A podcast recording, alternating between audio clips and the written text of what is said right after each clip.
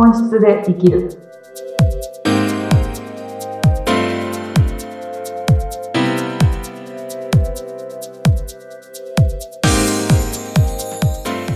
こんにちは。本質で生きるきっかけを与えている愛です。よろしくお願いします。はい、インタビューを務めさせていただきます。ズッピーこと、ズシヒデツグです。あいさん、今週もよろしくお願いします。よろしくお願いいたします。お元気してました？はいさん。元気です。急にね、寒くなって、大阪も、あ、そうかそうか。はい、衣替えして、頑張ってやっております。寒いのが苦手で。あ、そうなんですか。なんか、はいあいさんのプライベートな1週間ってどんなんだろうなとかね、ちょっと想像がつかなかったんで。あの、あの気づけば予定が埋まっていくスタイルで、うん自分で埋まっていくっていう感覚じゃないんですよね。なんかあ、そうなんだ。自分で埋めるんじゃなくて、もう勝手に予定が入り込んでくる。入り込んでくるので、入っていいところだけオープンにして、曜日を決めているっていう感じで、もうその流れに沿って対応させていただいて、もうお役目を果たしていただいている感じで、あっという間に一週間が過ぎ去っていきます。そうですか。あの、はいこのポッドキャストもね、あの、もう番組としてはもう20回ほどあ、放そうですよ。送していて本当にそんなに喋ってるんだと思うぐらい。ね、あっという間ではい、したけどあっと、いう間です。うん。何かこう、反響みたいなものとかは感じてますか？そうですね。今私がやっているのはね、Facebook が主にやらせていただいているので、はい。えっと、そこでコメントで、今回の聞いてみたけど、この今までのも気になるのでっていうことで、だいぶ前から遡って聞いてくださったりとか、ってうんいうお声もあって、なんかそれがポッドキャストのいいとこだなと思いますね。これ生放送だと消え去っていってしまうけども、うんうんうん。気になった回をね、遡って、あの、好きな時に聞けるっていううんのはすごくポッドキャストの強みだなと思って、その強みを活かさせてもらって、うんあの、皆さん聞いてくださってるなっていう感覚を掴んでますね。嬉しいですね。じゃあ、うん単発で聞かれてるんじゃなくて、ちょっと、もう、ね、パート1からずっとこう、聞いてくださったりとか。そうなんですよ。もうその声が本当にありがたくて、すごく熱心に聞いてくださってる方もいらっしゃるようで、はい、その声はいただいてて、でこの間はそこからセッションのご予約に来てくださった、本当に、はい、方もいらっしゃって、よかった、よかった。やっぱいや、すごこいです。う、ね、反響があるっていうのは嬉しいことですよね。嬉しいですね。なんかう、んしっかり聞き入って、内容をしっかり把握してからセッションに来てくださったので、もう姿勢がうん。私が学ばせていただくような、もうすごく真面目で、はいあの、真剣にセッションに来てくださったので、私も背筋が伸びました。はい。わかりました。えー今週もしっかりやっていきたいなと思っておりますけども。はい。うんちゃんとやります。はい。アイさん、あの、本質で生きるはいってね、いうテーマで、はい。なかなかこう、今こう、暮らしてて、これがちゃんと自分の本質でもう一個としてちゃんとこう幸せに自分を表現できてるのかなとか、うん生きれてるのかなっていうのがす、すごくね、うん。うんまあ、僕自身はよくわからないんですけれども、おううんはい。はい。例えばあの、愛さんがおっしゃるときに、今週はね、あの、無我夢中になることに時間を使おうっていうタイトルを。愛さんくださうってるんですけども、んなかなはか私自身この、まあ、年齢なのかわかんないですけど、こう、いや、楽しいとか集や中してこう、うわーっと気づいたらすごい時間が経ってたみたいい。な、はい。はい。そもなかなかないんですけども、難しくなります。どんどん大人になればなるほど。うん。うん、私も感じてますね、そこは。これでも無我夢中になること、これに時間を使っていくことっていうのがやっぱり本質で生きていくためには大切なことなんですか？そうですね。そこの中に自分の特性だったり資質だったりとかが隠れているなっていうふうにはいつも感じていて、やうん。っぱり無我のね、反対の自我うんってあると思うんですけど、うーんと、自我もね、人間は持っているものなので、あの、自我との対話はとても必要だなと思うんですけど、やっぱり自我が、えー前に進みづらくする可能性ももちろんあって、うんと、自我ってね、こう、わかりやすくでも欲求ですよね。欲みたいな、うん。うん、ところを見続けすぎると、実はそんな欲ってそこにはなくて、本当はもっともっと自分を忘れるぐらい夢中になれることの方が、本人にとっては意外と楽しいことだったりとか、うん人生を使ってやっていきたいことにつながってるんじゃないかなっていうふうに感じることがあって、あの、私今、息子がね、子供が、えっと、6歳の子供がいるんですけど、はい。やっぱり子供を見てると無我夢中の世界に一瞬で入るんですよね。もうね何でも、うん。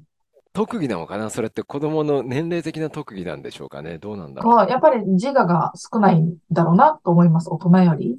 ああ、そっかう。んうん。うんえ、自我っていうのは、はい。何？あの、逆に言うと、邪念みたいなもんなんですかね？だからなんか邪念にもなりかねるときはあるよなと思うんですけど、でも自我ってね、その悪いものではなくて、あの、大切にしていく心の声でもあると思うので、うん。あの、向き合ったらいいかなと思うんですけど、なんかこう、自我っていう自分の良くするものも大事ですけど、なんか流れに身を任せるのもどっちも大事だと思うんですね。うん。うん。で、自我だけになると、やっぱりこのバランスが保てなくなるというか、偏りが出てくるよなって思うんです。うん。なので大人ってなんか、やりたいことはあるけども、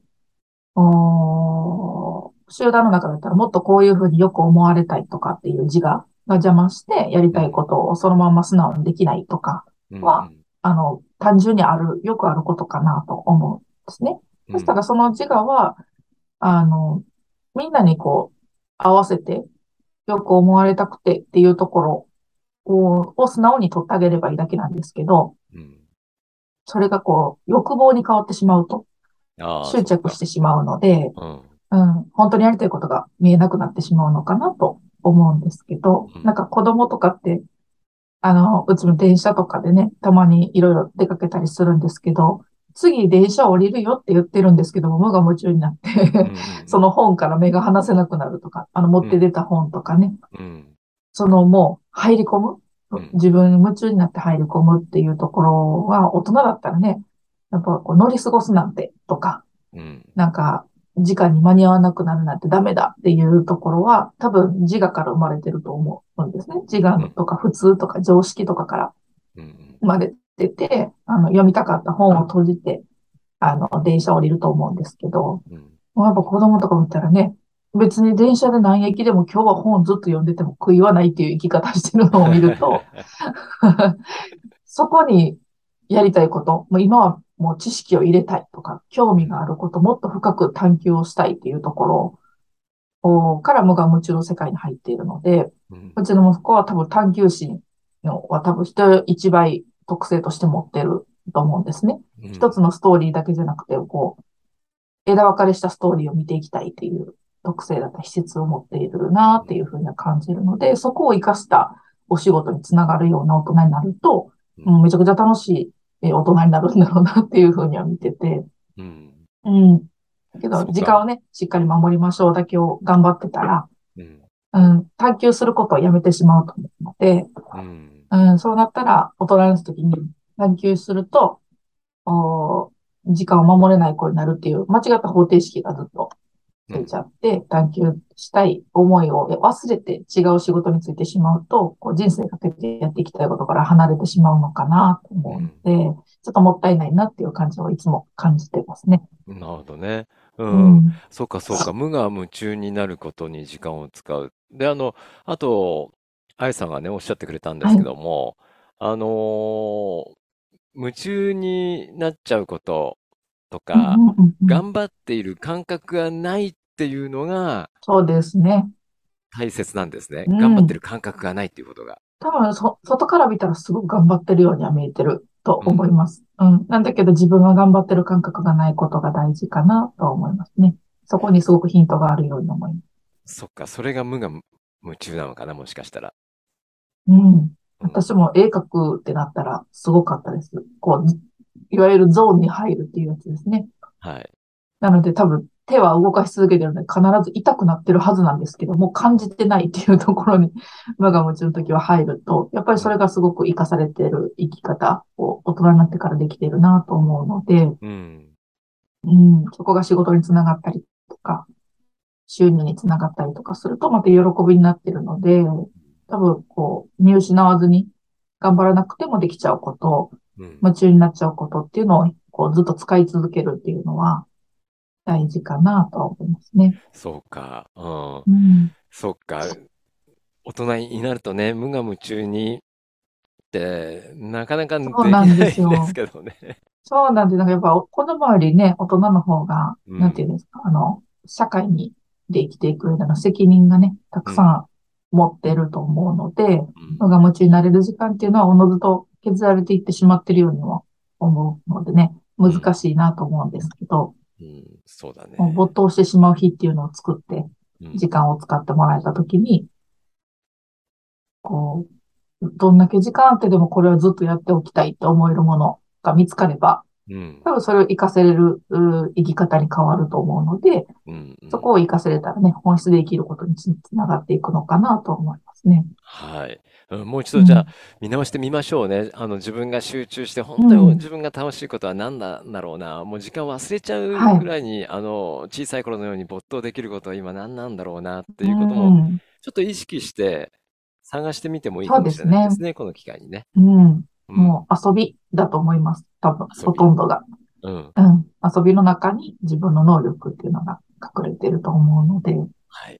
一回その時間をね、使ってもらえたら見えてくるものがあるんじゃないかなと、本質で生きるヒントが見えてくるかなと思います。わかりました。は。はいい。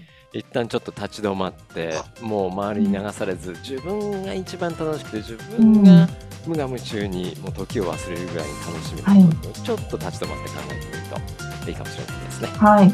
はい。うん。あいさん、ありがとうございました。はい私もちょっとうございと、そうですね。うん、考えたいと思います。無我夢中に。見つかったら教えてください。わかりました。はい。よあいさん、来週もどうぞよろしくお願いしろますし。くお願いいたします。ありがとうございます。